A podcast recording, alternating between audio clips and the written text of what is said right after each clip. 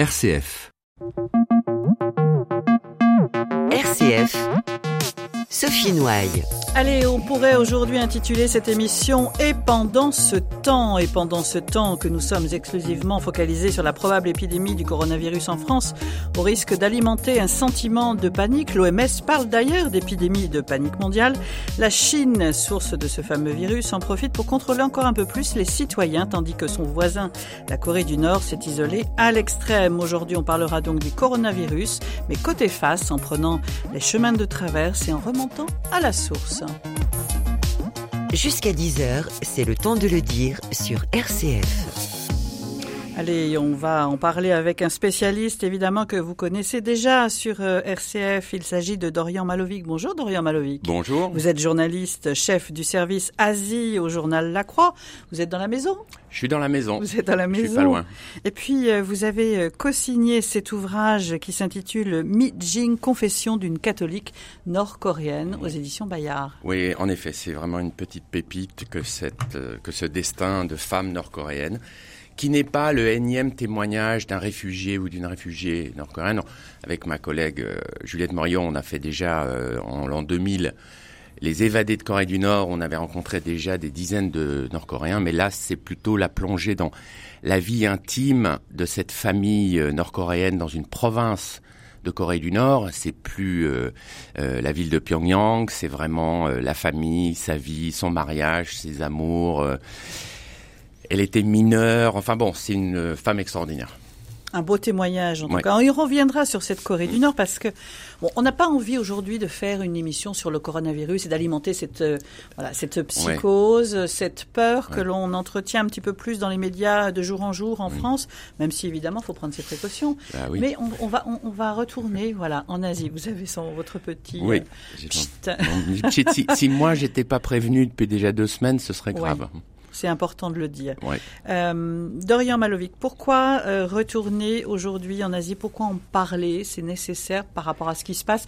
La Croix titre aujourd'hui, Oui. évidemment, euh, face au coronavirus, les armes de la démocratie. On peut se poser les questions sur ce qui se passe aujourd'hui en Asie.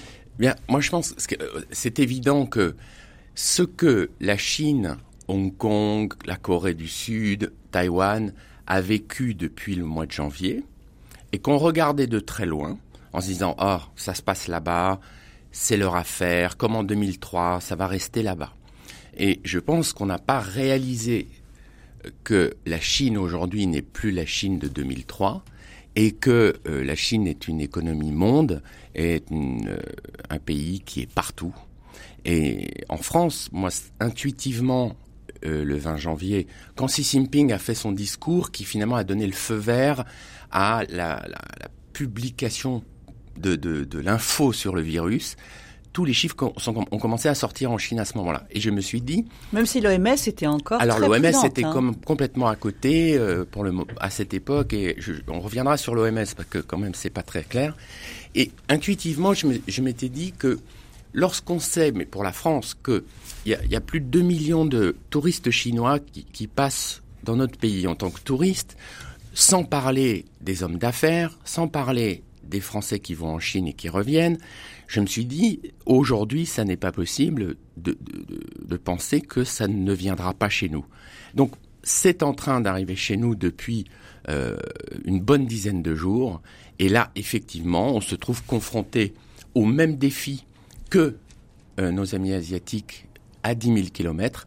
Mais là, effectivement, il faut qu'on prenne des mesures et que, euh, évidemment, ça devient le centre de l'actualité. Mais il faut, comme vous dites, il faut pas oublier que ça continue là-bas. Qu'est-ce qui fait que ces, ces, ces fameux virus euh, prennent corps dans, dans, dans, dans ces pays, et notamment la Chine La densité de population? Euh, En fait, ce que- on, on dit toujours qu'en Chine, bon, c'est toujours un, un vivier de virus. En, en réalité, bon, euh, on a eu, euh, on a eu euh, le, le, le H- H5N1, la, la- grippe aviaire. Il y a eu la, la grippe, euh, la fièvre porcine africaine qui est toujours en marche là-bas. Vous avez eu le SARS.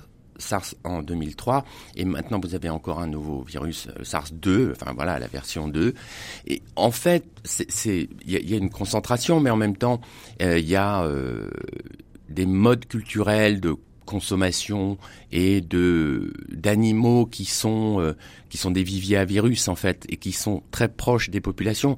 Alors on, on a dit dès le départ que c'était le marché des animaux euh, vivants, animaux sauvages de Wuhan. Bon, c'est une possibilité. On n'en est pas encore bien sûr. C'est-à-dire que on, on est bas, on est parti. On ne sait pas trop. Hein. En fait, c'est ça qui me surprend, euh, c'est qu'on est parti. Pardon. Oui, on est parti sur l'idée de ce marché humide, hein, c'est-à-dire on dit humide parce que ce sont des marchés, mais qui existent dans toutes les villes de Chine, parce que c'est tout le temps nettoyé avec de l'eau, il y a des poissons, il y a des, des animaux sauvages, etc.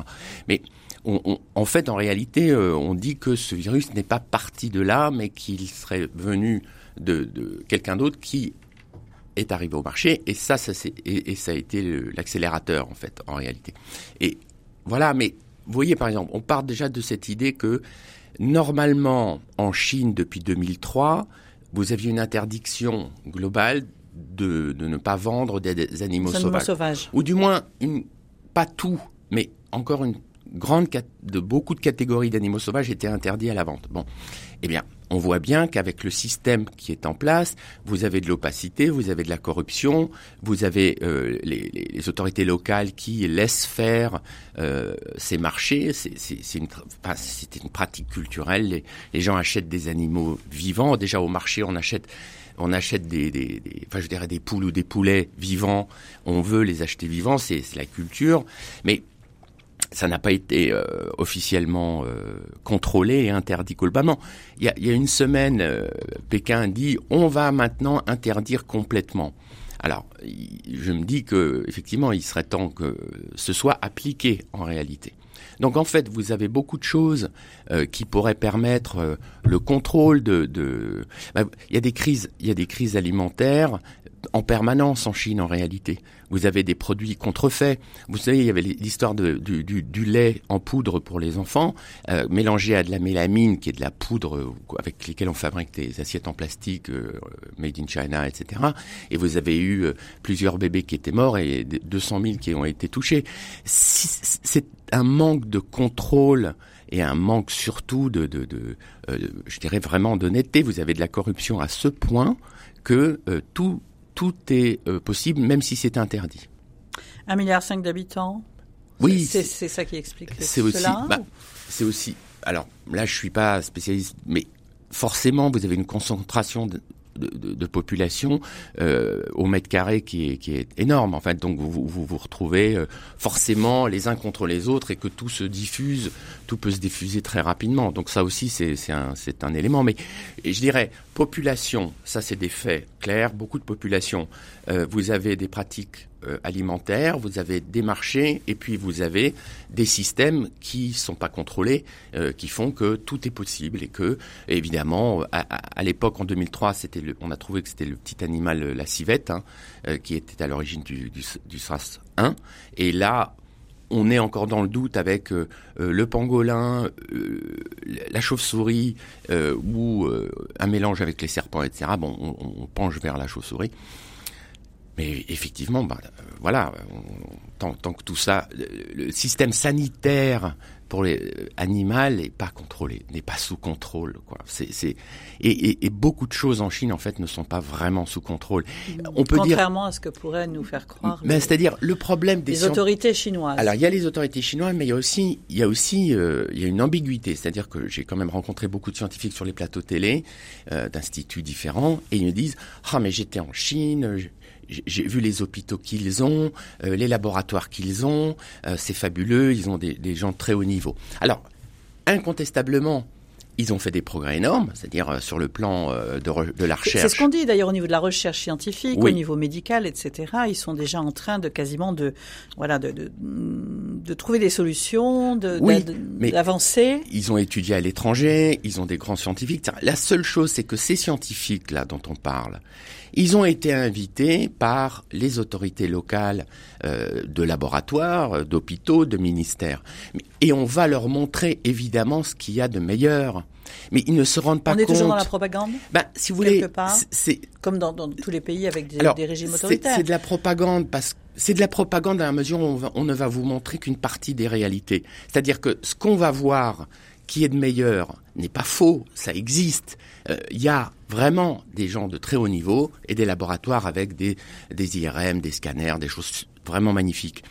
Mais ce que nos scientifiques qui se baladent là-bas, s'ils n'en restent qu'avec cette vision, ils ne réalisent pas, ils ne prennent pas en compte d'abord le contexte politique, quelle structure, quel système politique, l'histoire, euh, la psychologie, la culture, l'immensité du pays, l'immensité, le système, comment fonctionnent les gens, etc. Et ça, ça manque, ça manque terriblement pour avoir un recul. C'est-à-dire que le scientifique en, en question pourrait dire on m'a fait visiter un superbe hôpital, mais c'est vrai que je suis allé à 20 km de là, euh, dans une petite banlieue, et j'avais des petits, euh, bah, c'était des petits dispensaires où il euh, n'y a pas de médecins, c'est des pseudo-médecins qui sont là. Cette image d'Orion Malovic qu'on a vu faire le tour des réseaux sociaux, ces fameux cavaliers messagers porter la nouvelle au ah fin fond de, de, la Chine, c'est réel ou pas? Oh oui, c'est enfin c'est là encore belles images, magnifiques. C'est-à-dire que personne ne peut rester insensible à ce genre de d'images dans la neige. Enfin, c'est Hollywood, c'est super beau. voilà,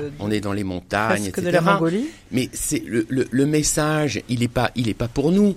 Il est, il est pour, euh, il est à consommation interne pour dire, vous voyez, euh, nos médecins, nos infirmières, nos militaires vont aux confins du pays à apporter la nouvelle et à apporter de quoi guérir, soigner, contrôler la maladie. Donc le pays, le gouvernement s'occupe de vous, va vous protéger et nous faisons tout. Donc c'est là, c'est de la propagande parce que en fait, il n'y a qu'un seul message à faire passer. Euh, on, on a les affaires en main. Notre leader Xi Jinping est le, est le général en chef. Et maîtrise la situation. Il maîtrise, c'est lui qui mène le combat et nous allons gagner. Et c'est le parti, le gouvernement qui va vous protéger. Faites confiance. Donc, vous ne pouvez pas penser par vous-même. Et rien de négatif ne sera diffusé euh, sur tous les médias. J'en veux pour preuve, il y a dix jours, on faisait une, des pages dans la croix avec des témoignages différents de gens qui étaient en quarantaine et j'ai réussi à avoir un journaliste chinois officiel qui est venu à Wuhan pour son journal, pour couvrir la situation à Wuhan, et sur les réseaux, enfin, sur sa messagerie, puisque c'était là-dessus que ça pouvait passer, il me disait, le bureau de la propagande nous a dit de ne diffuser que des informations positives. Voilà. Donc, à partir de là, on peut effectivement douter d'un certain nombre d'informations. Ça veut dire que le, fameux chiffre qu'on l'on donne de cas aujourd'hui de, coronavirus, 80 000, 80 000 et quelques sur, sur, une population d'un milliard cinq, c'est un chiffre qu'il ne faut pas prendre. Alors, euh, on, peut le, on peut le, on peut le, mettre en doute par rapport à la, à l'énorme population d'un milliard quatre, d'accord. Mais en même temps, on peut le mettre en doute aussi parce que depuis le 20 janvier, euh, les autorités ont, changé cinq à six fois les critères de diagnostic. C'est-à-dire que, évidemment, si vous considérez que un porteur sain non contaminant euh, n'entre plus dans les statistiques, vous allez effectivement faire baisser les statistiques. Et ils ont changé ces critères plusieurs fois. Donc on essaye euh, d'avoir des chiffres finaux qui vont correspondre à des objectifs qui ont été annoncés euh, plusieurs semaines auparavant. Je vous rappelle que mi-janvier, enfin au mois de janvier, on avait dit le pic et le plateau seront atteints le 7 et le 8 février. Bon, euh, c'était des chiffres imposés.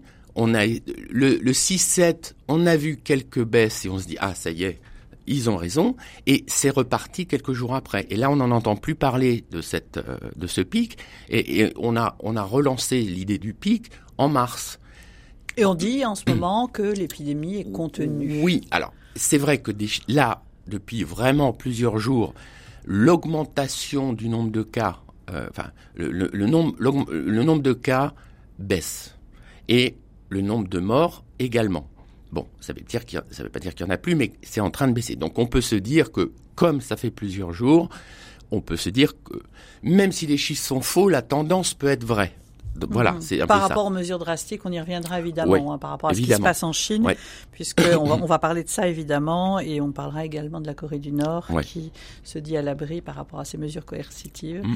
Allez, restez bien avec nous. N'hésitez pas à appeler au 04 72 38 20 23 pour euh, poser vos questions et puis peut-être réagir par rapport à cette situation. Euh, aujourd'hui, on ne parle pas forcément du coronavirus en France, mais on parle côté face, donc en Asie, avec euh, Dorian Malovic euh, du service Asie de la Croix. On se retrouve tout de suite après ça.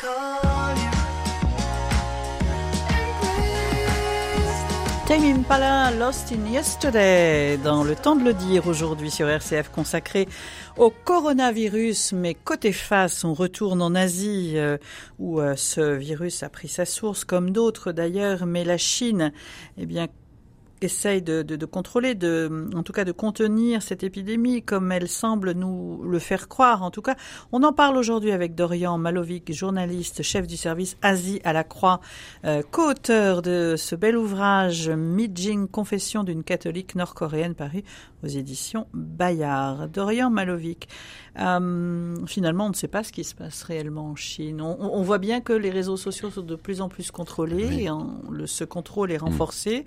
Cette censure, puisque on parle de contrôle, mais c'est une censure. et, et, tous ceux qui essayaient de communiquer euh, sur les réseaux, de, de passer outre euh, les mesures bien de, de, de, contrôle par l'État chinois, finissent par être muselés. Alors ça a toujours été muselé. Oui, d'une manière ou d'une autre. D'une manière générale, avant le coronavirus, pour plein d'autres sujets sur euh, les ONG, les militants de droits de l'homme, les avocats, les prêtres, les religieux, euh, les pasteurs, enfin, euh, tout, tout ça est déjà très très contrôlé et très censuré par définition. Une seule voix, c'est la voix de son maître, c'est la voix du parti. Le coronavirus a donné l'occasion, je dirais, c'est une opportunité supplémentaire euh, donné au régime pour encore plus resserrer les taux, si vous voulez. C'est-à-dire que euh, les réalités que le gouvernement veut montrer à l'intérieur et à l'extérieur euh, sont encore une fois en partie vraies ou en partie et en partie fausses, évidemment. Et euh, tous ceux aujourd'hui qui voudraient remettre en cause la réalité de la lutte contre le virus, qui voudraient remettre en cause la mauvaise gestion du gouvernement, la façon dont le gouvernement a caché pendant des semaines cette réalité, comment elle a voulu bâillonner les médecins qui avaient euh, révélé la réalité de ce virus, mais on n'a surtout pas voulu les laisser parler pour ne pas le, le célèbre inquiéter. docteur euh, le Li Wenliang, qui lui, évidemment, avec huit autres, avait déjà des cas et on l'a, euh, on l'a invité à la police et on lui a fait signer en fait une une euh, déclaration comme quoi il avait dit des, choses fausses et qui répandait des fausses rumeurs. Et comme par hasard, ben, évidemment, ce médecin est redevenu, a été réhabilité très rapidement à fin janvier et le pauvre, il est mort début février euh, bah, en soignant, en soignant euh, les patients de l'hôpital.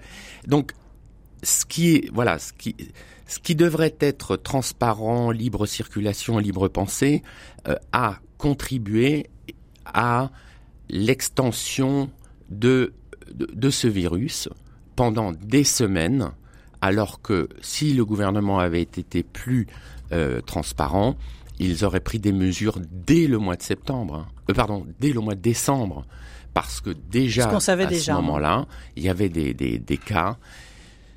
La Chine a dit que le 30 décembre, elle en avait informé l'OMS, d'accord, elle l'a informé, donc ça c'est une chose, mais jusqu'au 20 janvier, c'est-à-dire pendant trois semaines, euh, rien n'est sorti de ce virus, alors que on était, alors en pleine période du Nouvel An chinois. Et je pense que nous, en Europe, on réalise pas ce que c'est qu'un Nouvel An chinois. C'est que vous avez des centaines de millions de Chinois, c'est-à-dire des centaines de millions de Chinois. C'est comme si toute le, alors je dirais, C'est la grande migration. Hein, ce c'est moment-là. l'Europe entière qui bougerait de l'est en ouest, du sud au nord, en même temps, sur une période d'une semaine, 15 jours. Et c'est un brassage monumental. Et en fait, la Chine de 2020 euh, brasse dix fois plus de personnes qu'en 2003. Et non seulement en Chine, mais à l'étranger. C'est- une évidence. Enfin, il faut pas, enfin vraiment, faut pas avoir fait euh, dix ans d'études pour comprendre l'ampleur. Et c'est, je pense qu'il manque chez certains scientifiques, ils ne prennent pas la Conscience. mesure de ce pays, Mhm. dans sa taille et dans sa population, et dans son histoire. Comment se fait-il justement, euh, Dorian Malovic, que, que, que l'OMS ait été si prudente et pris le temps Mm. de, de se prononcer? Alors, par rapport à cette question, j'ai vraiment une réponse. Euh, OMS, Organisation mondiale de la Organisation santé. hein. mondiale de la santé. Le 20, le 20 janvier, le président, enfin, le leader chinois Xi Jinping, parce qu'il n'est pas élu, il n'est pas président, déclare à la télé que nous sommes face à un problème du virus. À partir de là, les chiffres tombent. Le 23, trois jours après, j'étais sur un, un plateau à 21h. Décision de la Chine de la quarantaine de Wuhan. 11 millions d'habitants. La Chine clame, crie, annonce dans le monde entier, Wuhan est en quarantaine. 21h. 21h10. Sortie de réunion de l'OMS, conférence de presse de l'OMS, qui dit, nous, effectivement, reportons la décision de déclarer euh, l'état d'urgence sanitaire. Donc, on ne peut pas ne pas connecter ces deux décisions, ces deux événements, avec la Chine qui la clame un effort énorme pour lutter, symbolique, enfin symbolique, efficace ou autre, peu importe, mais qui donne des gages à l'OMS pour qu'elle ne déclare pas ça.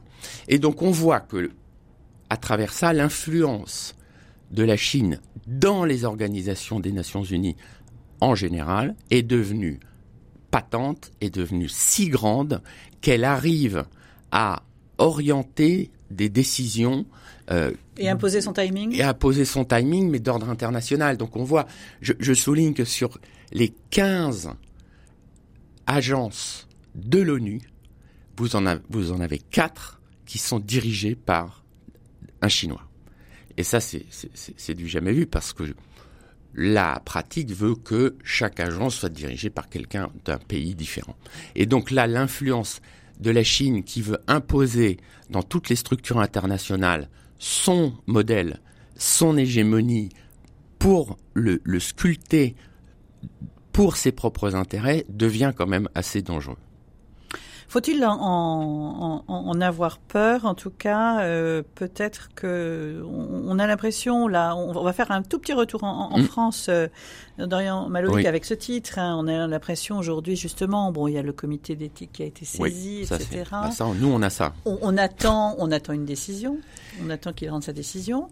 On a l'impression quand même que, on, voilà, les libertés individuelles vont être un petit peu mises à mal, mais euh, sans commune mesure. Alors, je, je je rappelle que notre euh, nouveau ministre de la Santé, qui a remplacé Agnès Buzyn, qui était sur le pont et qui a été appelée à être candidate pour la, mairie de Paris, le premier jour de sa nomination, sur France Inter, a dit que finalement, euh, le contrôle des réseaux sociaux comme c'était le cas en Chine, serait bien utile en cas d'épidémie de virus. Donc je pense que là, il n'a pas tellement réalisé ce qu'il était en train de dire, et que si on fait appel au comité d'éthique, c'est pour se donner des limites à un minimum de restriction des libertés individuelles pour que, en dépit d'une épidémie qui va demander évidemment des contrôles supplémentaires qui vont peut-être euh, enfreindre euh, certaines libertés, mais sous contrôle. je veux dire, quand même, on a eu le même débat pour la lutte antiterroriste après les attentats euh, sur comment, effectivement, jusqu'où les Français étaient prêts à accepter une restriction de liberté au nom de la lutte antiterroriste. Je repars tout de suite en Chine en disant que, sous prétexte de lutte antiterroriste au Xinjiang, chez les musulmans ouïghours, la Chine a fait en, au Xinjiang ce qu'on appelle un génocide culturel et en, emprisonné dans des camps d'internement plus d'un million de Ouïghours au nom de la lutte antiterroriste, mais en fait qui cache une lutte anti-musulman. Ça veut dire, euh, Dorian Malovic, qu'au nom de cette épidémie du coronavirus, on fait quoi? On, en profite pour euh, euh, étendre ce système répressif? Ah, en Chine, Pour l'accentuer? En Chine, mais c'est une évidence. C'est une évidence.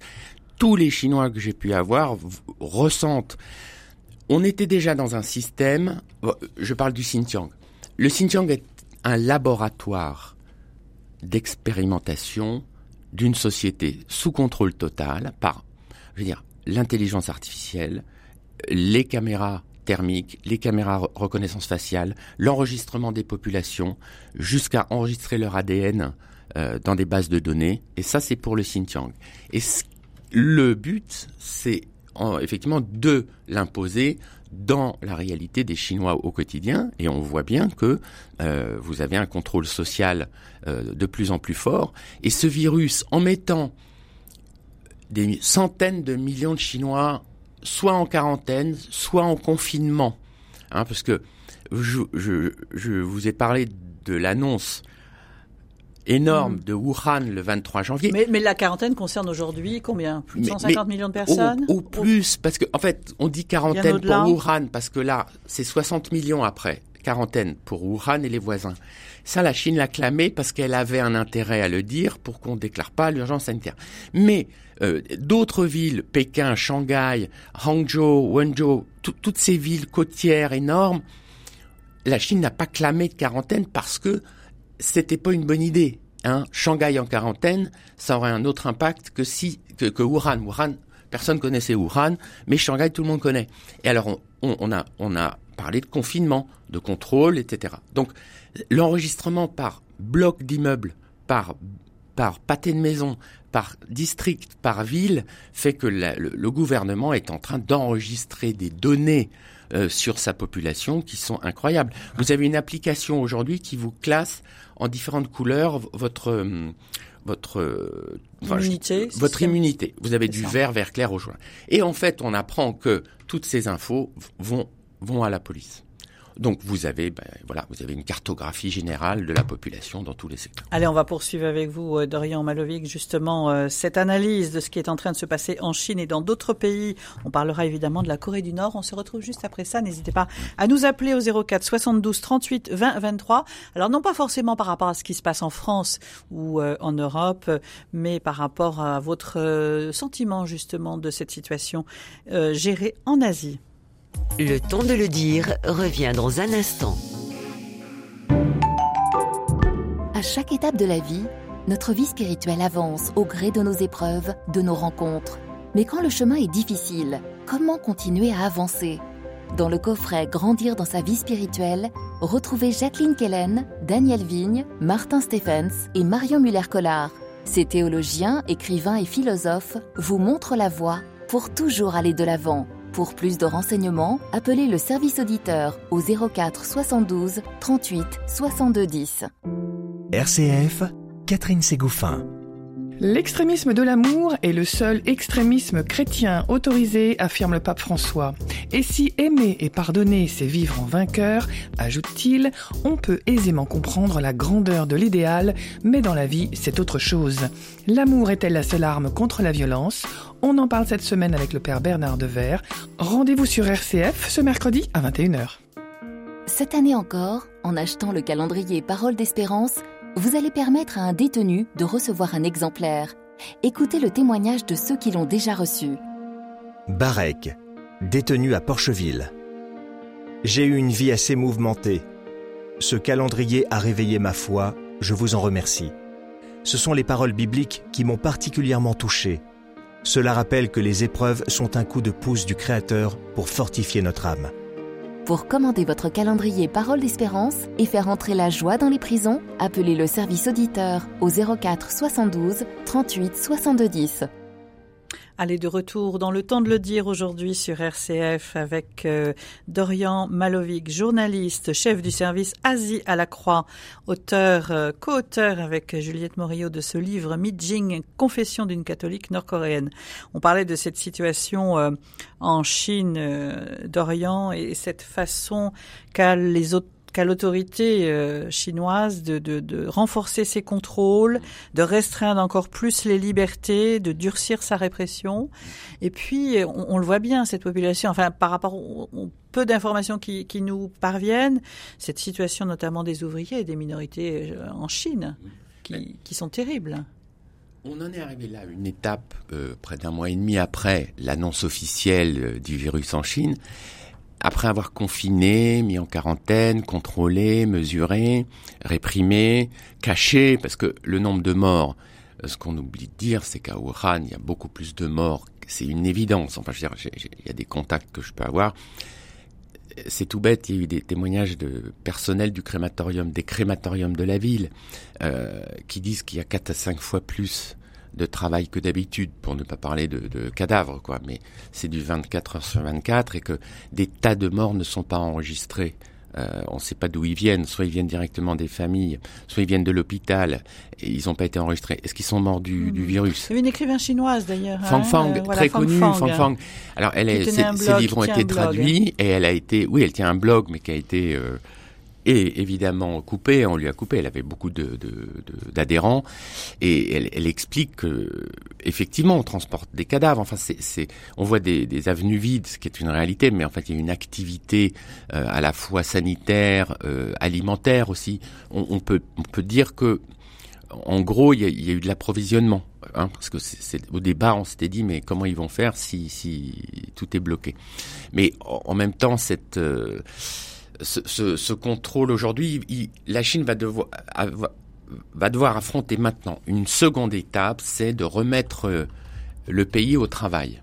Et là où on voit des chiffres qui baissent, euh, probablement euh, ne sont pas faux, et l'idée de faire revenir des centaines de millions de gens, d'ouvriers mais, ou employés dans les bureaux, les commerces et les usines, les, les, vous avez certaines usines en Chine, c'est 10 000, 20 000, 30 000 ouvriers.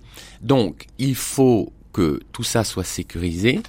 Des, des, migrants qui étaient allés voir leur famille dans les campagnes pendant le Nouvel An, on leur a dit de rester chez eux. Maintenant, progressivement, on leur dit de revenir, mais ça ne reprend pas. Enfin, ça veut dire que la Chine, depuis janvier, euh, vit en léthargie Est à l'arrêt globalement. On a vu des, des, des images satellites de la NASA, de la, de, la NASA, de la pollution. Il n'y a plus de pollution. dire que c'est le côté positif. Alors effectivement, bon, c'est cher payé, il faut bien le dire. Cher payé, ceci dit, ouais. euh, le retour, le, le, le redémarrage euh, des usines va prendre du temps et euh, le risque aussi d'un rebrassage à l'envers des populations avec un virus dont même l'OMS aujourd'hui reconnaît qu'ils ne savent pas euh, toutes les, enfin, ils ne connaissent pas toutes les capacités nuisibles de ce virus. Donc, euh, si, imaginez, on est porteur sain, asymptomatique, c'est-à-dire que on n'a pas de symptômes et qu'on est contaminant, ça pose un réel problème. Dorian euh, Malovic-Cornet, message de Bernard qui nous pose la question, effectivement, mais on allait en parler de la Corée du Nord et quid de la Russie. Ah oui. On n'en parle pas alors qu'il y a de nombreux voyageurs, de nombreux échanges. Mm. Alors, alors, Russie d'abord, parce qu'on oui, Russie. Alors la Russie euh, a fermé. Alors la Russie, elle a aussi euh, quelques milliers de kilomètres de frontières avec la Chine, mais elle, a fermé très rapidement euh, ses frontières. maintenant, euh, les zones russes d'Extrême-Orient sont très peu peuplées. Hein, vous, êtes quand même du côté de la Sibérie, vous êtes du côté de Vladivostok. Alors euh, maintenant Vladivostok, on ne sait pas s'il y a des cas, mais c'est c'est pas impossible qu'il y en ait. Il y, a il y a aussi des Chinois qui travaillent là-bas, mais on peut se dire que les ouvriers chinois qui étaient en Russie sont rentrés en Chine pendant le Nouvel An. Hein, donc euh, euh, là, ils sont de l'autre côté, et que depuis fermeture des frontières, bon, il y a moins d'échanges. Alors il y a un ou deux cas à Moscou. Bon, la Russie va pas non plus on va subitement jouer la transparence euh, subitement hein, c'est pas c'est pas possible. Maintenant euh, peut-être que euh, bah, il y a moins d'échanges aussi humains économiques enfin je veux dire sur ces frontières là avec la avec la Russie. Mais c'est très improbable qu'il n'y en ait pas. Alors on en parle moins parce que en fait la Russie communique pas dessus. C'est simple Évidemment, on va parler de la Corée du Nord parce que ce qui est en train de se passer. Ah oui, euh, là, en revanche. Dans, et dans la, logique même, évidemment, du régime euh, nord-coréen. Mm. Euh, fermeture là, alors, une, situation extrême. Oui, alors, il faut positionner géographiquement la Corée du Nord. Son seul voisin frontalier terrestre, c'est la Chine. 1400 km de frontières et 20 km avec la Russie, à l'extrême euh, est. Mais donc, et vous avez des sanctions économiques votées par l'ONU depuis 2006, mais les plus fortes depuis 2016, qui euh, empêchent tout contact et échange avec d'autres pays, sauf la Chine, qui transgresse les sanctions, qui euh, alimentent euh, la Corée du Nord, son allié euh, pragmatique nord-coréen, pour le pétrole, le textile, le charbon. Enfin, il y a des échanges qui, qui se font. Je rappelle qu'au sud, avec la Corée du Sud, vous avez une zone démilitarisée totalement étanche. Donc là, rien. Une espèce de no man's land. Oh, c'est c'est aussi là encore, c'est des des centaines de kilomètres avec des barbelés fermés. Ça, c'est depuis 53, la fin de la guerre le système nord-coréen ne va pas non plus et n'a jamais joué la transparence sur des crises SRAS 2003 ou, même euh, il y avait Ebola aussi euh, plus récemment. Bon, on n'en a rien su, même si la Corée du Nord avait des hmm. aussi des expatriés en Afrique. Hein. Ils sont pas si isolés que ça. Hein. Ils ont des diplomates. Mais là, le, le, le, le danger, c'est que vous avez des Nord-Coréens en Chine qui sont rentrés au Nouvel An aussi dans le pays, des Chinois en Corée du Nord qui ont des papiers spécifiques où ils peuvent circuler en aller-retour en commerce permanent, et il, est impossible d'imaginer, et on a publié dans la Croix quand même des, informations qu'il y a, déjà il y a des cas, c'est c'est quasiment impossible qu'il n'y ait pas de cas, euh, qu'il y ait des morts pour le moment, la Corée du Nord ne va pas le dire, mais c'est pas impossible, et j'en veux pour preuve que l'ONU a exceptionnellement autorisé la Croix-Rouge internationale et le Croissant-Rouge à faire parvenir à la Corée du Nord du matériel médical en dépit des sanctions. C'est-à-dire jusque-là, il n'y avait qu'une exception sur du matériel pour lutter contre la tuberculose d'une fondation Eugène Bell qui travaille sur la tuberculose qui est catastrophique hein, en Corée du Nord. Hein. Vous avez des, milliers de morts de tuberculose. Donc on peut se dire que le système sanitaire nord-coréen euh, est, d'une fragilité extrême. Euh, des médecins qui travaillent là-bas, un médecin euh, américano-sud-coréen de, Harvard qui fait des missions en Corée du Nord raconte que ils font avec ce qu'ils ont, mais ils ont très peu. Donc face face à un virus comme celui-là, on va mettre en quarantaine, c'est ce qu'ils font, ils contrôlent, ils confinent. Les diplomates étrangers sont assignés à résidence pour 30 jours, on les a pas laissés partir. Mmh, Alors peut-être pas 14, hein, c'est 30. Hein. Voilà. Voire plus euh, dans certains coins. Pardon, j'ai pas. 30 ou 40 jours. Oui, hein, oui, oui. Alors là, je pense que là encore, on parle de ce virus, de la nature de ce virus, où on a entendu tout et son contraire sur le, le, temps d'incubation. 4 jours, 10 jours, 14 jours, et puis ça va jusqu'à 30 jours, 35 jours, parce que des gens, ça réapparaît. Bon. Donc là, pour la Corée du Nord, c'est un défi énorme parce que euh, on ça peut décimer euh, une partie de cette population. une population euh, qui est déjà fragile. Eh ben, qui est déjà fragile parce que les sanctions, finalement, elles toucheront le peuple, quoi. Elles toucheront pas l'élite qui euh, aura toujours ce qu'il lui faut, mais la population dans les campagnes en province est, démunie sur le plan sanitaire et même alimentaire. Ils sont pas en capacité de résister. Mhm. Hein. Dorian Malovic, et pendant ce temps, le régime nord-coréen ben, il fait des essais, de missiles et il poursuit. Depuis l'été dernier, vous avez eu au moins 14 tirs de missiles, ce qui est absolument incroyable, c'est de voir que ça passe totalement inaperçu, ou personne ne s'en émeut comme on a pu euh, s'en émouvoir euh, il y a des années. Trump ne considère pas, euh, Donald Trump, donc le président américain, ne considère pas ces tests de missiles de courte portée comme passablement dangereux. C'est pour lui, il considère pas ça comme un.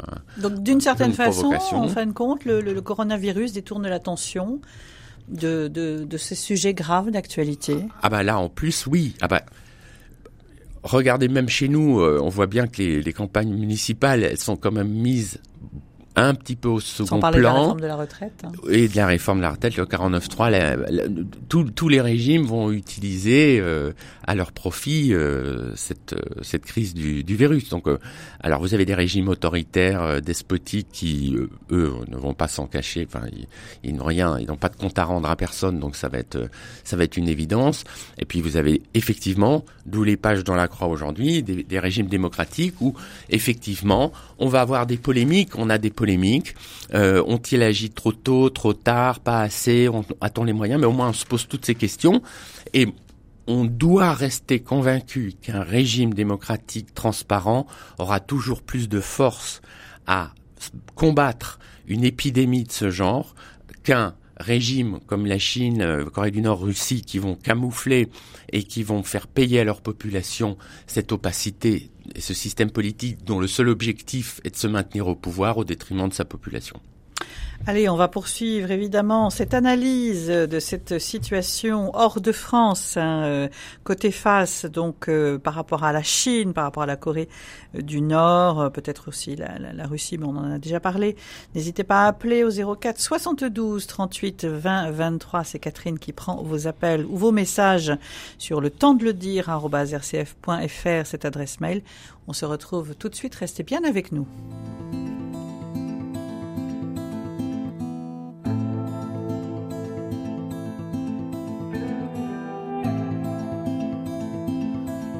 recall the things that used to give us joy.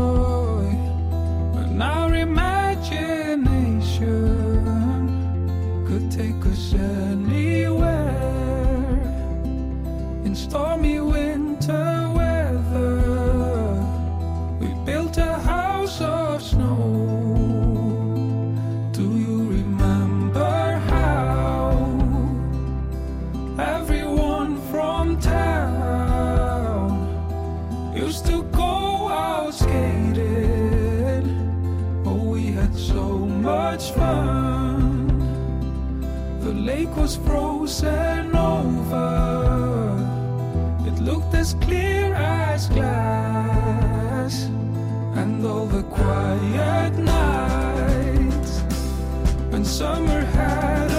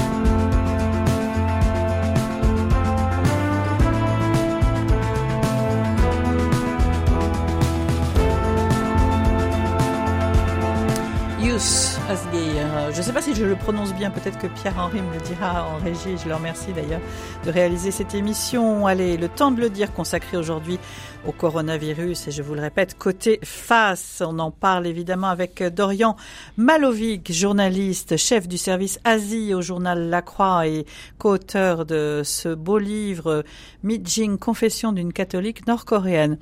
Euh, Dorian, est-ce que hmm. vous pourrait imaginer, peut-être euh, certains le pensent, que ce hmm. virus né euh, hmm. euh voilà, factuellement dans un laboratoire quelque part vous savez, ça, ça relève de la théorie du complot. C'est-à-dire, vous avez un virus qui est nouveau, qui n'est pas très bien connu, et que la Chine ne contribue pas à éclairer, si vous voulez. C'est-à-dire que plus c'est opaque, évidemment, je ne crois pas une seconde que la Chine soit transparente sur le sujet et qu'elle veut garder les données essentielles pour ses propres labos pour pouvoir se targuer plus tard de dire nous avons découvert les premiers vaccins, les premiers les premières antidotes, etc.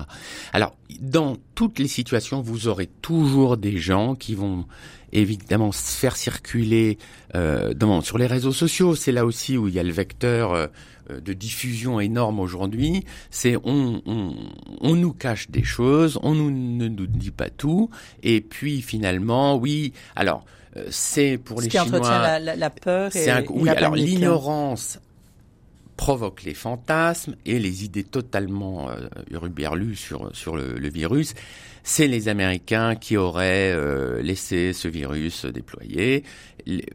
L'Iran peut dire c'est les Américains. La Chine laisse dire que ça peut être aussi les Américains. Bon, je pense que franchement, en dépit de l'opacité chinoise, mais il faut la prendre en compte. C'est-à-dire, je ne peux pas croire que la Chine soit transparente et honnête dans tout ce qui se passe depuis le début. Donc on prend ça comme postulat de base.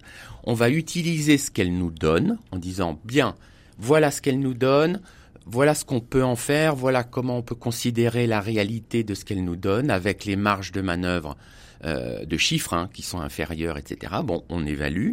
La nature du virus, elle ne nous en parle pas de façon précise. On voit bien que depuis deux mois, ce virus, il a changé de nature. On ne sait pas combien de temps on incube. Est-ce qu'il est euh, viral? Est-ce qu'il, ça change tout le temps. On en apprend. Aujourd'hui même, officiellement, un journal chinois a commencé à dire que ce nouveau COV 2 n'était pas aussi proche que ça du COV 1 SRAS 2003.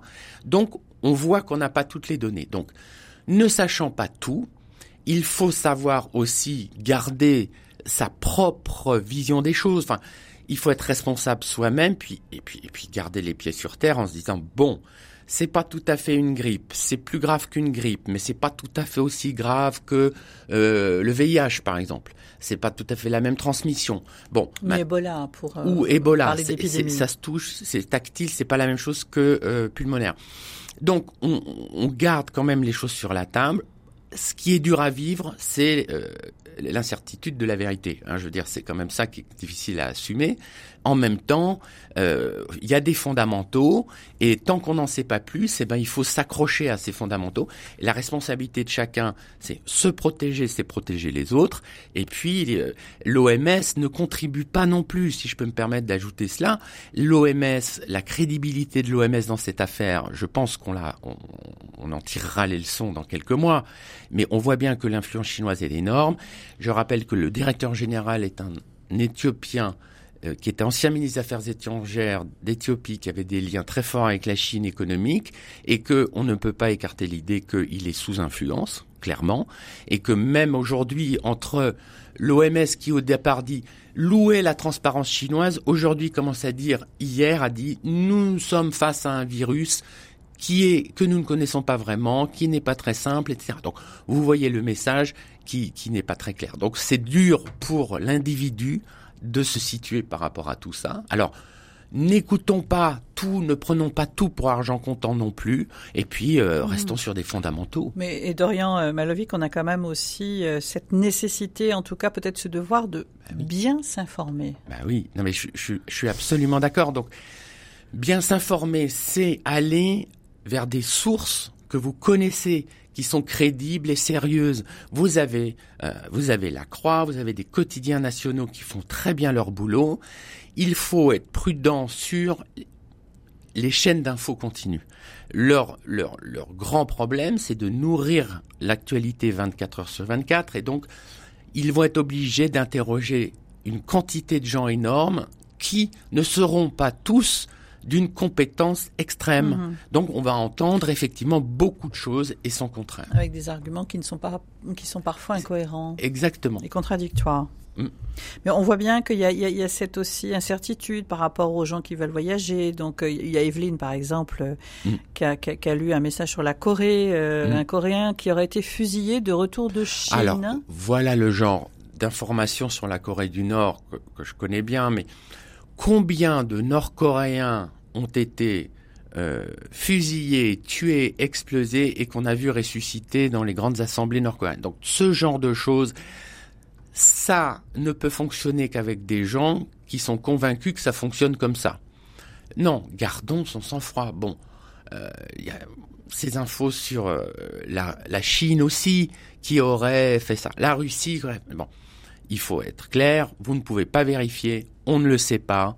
La source, elle est totalement euh, pas Donc sérieuse. évitons de propager ce genre Mais d'informations. oui, et puis et puis c'est pas ça qui va apporter de, enfin je veux dire qui va apporter un éclaircissement sur euh, la nature du régime. On sait, il n'y a pas besoin de, de ce genre d'infos pour dire que le régime nord-coréen c'est un régime euh, despotique et qui veut contrôler sa population. On le sait. Après que on donne, un, enfin je veux dire qu'il y ait des atrocités ou, ou pas, euh, on peut pas le savoir. C'est là où on voit aussi euh, toute la, faiblesse de, de l'Union européenne, Dorian Malovic, où il n'y a pas forcément de réponse coordonnée. Bah, c'est vis-à-vis de la Chine, par exemple. L'Union européenne a réussi ces derniers mois à avoir des messages un peu plus cohérents, et notamment parce que Trump a commencé à avoir des messages très critiques à l'égard de la Chine, hein, depuis la guerre commerciale et la guerre hégémonique. Bon, mais derrière ces messages euh, de l'Union européenne, vous avez 27 pays que la Chine va s'évertuer à diviser et ne veut surtout pas faire des, euh, je dirais, des accords ou des alliances avec les 27 et va, individuellement négocier avec des maillons faibles, euh, que ce soit des pays d'Europe centrale, que ce soit la Grèce, le Portugal, pour avoir des accords économiques ou technologiques comme la 5G.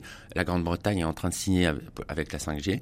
L'Europe dit on va essayer, on va contrôler, on va faire euh, des choses parce que la 5G c'est quand même lié au Parti communiste chinois.